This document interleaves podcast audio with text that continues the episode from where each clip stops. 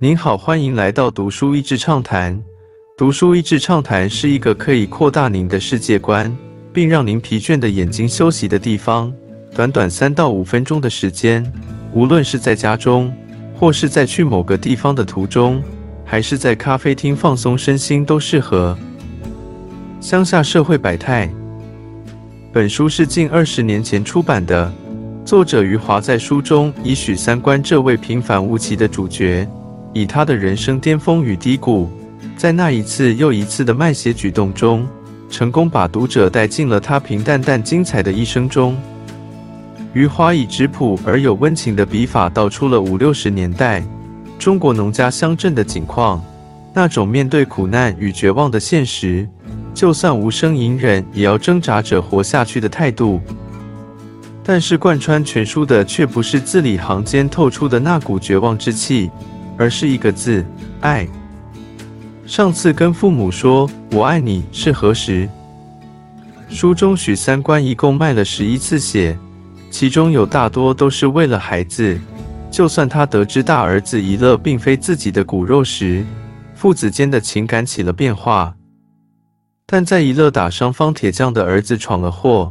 许三观在一乐亲生父亲何小勇最后依然不愿出面解决的关头，还是卖了血替一乐赔了医药费。后来荒年收成不好，许三观又去卖血换钱，但他只给一乐五角钱去买烤红薯，而不愿带一乐一起去吃面。许三观他心中那个芥蒂还没放下，对一乐说：“一乐，平日里我一点也没有亏待你。二乐。”三乐吃什么，你也能吃什么。今天这钱是我卖血挣来的，这钱来的不容易，这钱是我拿命去换来的。我卖了血让你去吃面条，就太便宜那个王八蛋何小勇了。如果你是我的亲生儿子，我最喜欢的就是你。一乐因此离家出走，跑去找何小勇，希望他的亲生父亲可以带他去吃面。但却遭何小勇打骂赶走，身心受创的怡乐没有往回家的路上走。后来，许玉兰和许三观到处找他，找急了。许三观一见到怡乐后破口大骂，怡乐说想吃东西，想睡觉。我想你就是在不把我当亲儿子，你也比何小勇疼我，我就回来了。许三观在疲惫的怡乐身前蹲下来，对他说。爬到我背上来，许三观虽然嘴里不停地骂着怡乐，但却往面店走去。一乐看到了胜利饭店明亮的灯光，他小心翼翼地问许三观：“爹，你是不是要带我去吃面条？”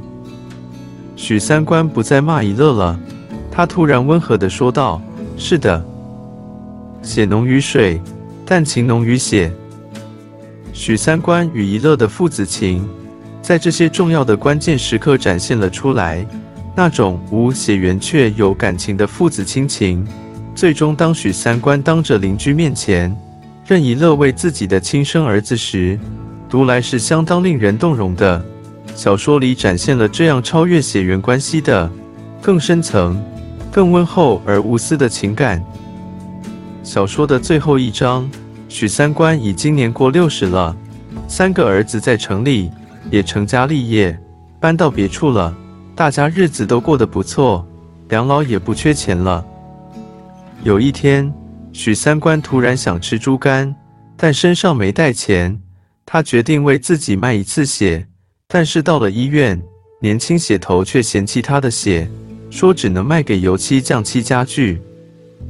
这时，许三观突然感到自己的无用。他想，这四十年来。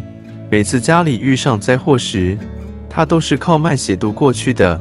今天是第一次，他的血卖不出去，以后他的血没人要了，家里再有灾祸怎么办？他因此大哭。他哭的是自己不能再帮助家人，他把家人放得比自己高，那是一种无私的奉献情感。从现代人的角度读来，或许会有些荒谬。但许三观一生中再再表现出这种纯粹的情感，我不知道余华是否是想特别呈现这种荒谬，但这的确是本书的最大特色。你会觉得许三观的个性和作为除了情感上的凝聚爆发和冲突很合理，但同时又觉得那是很笨的行为。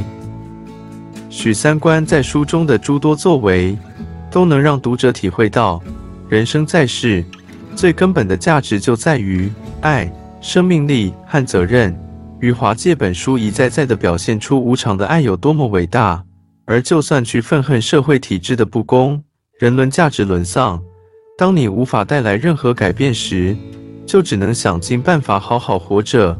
跟许三观一家一样，本书就是对那些不公不义的一个无声的抗议。就算只有字句，也要留下一点抗议过的痕迹。今天的内容就到此为止了，十分感谢大家收听读书益智畅谈节目。如果对我们的内容感兴趣，欢迎浏览我们的网站。到是 e z 点 net，或是关注我们的粉丝团“读书益智”，也可以分享给您的亲朋好友。欢迎继续关注我们下一期节目，下次见。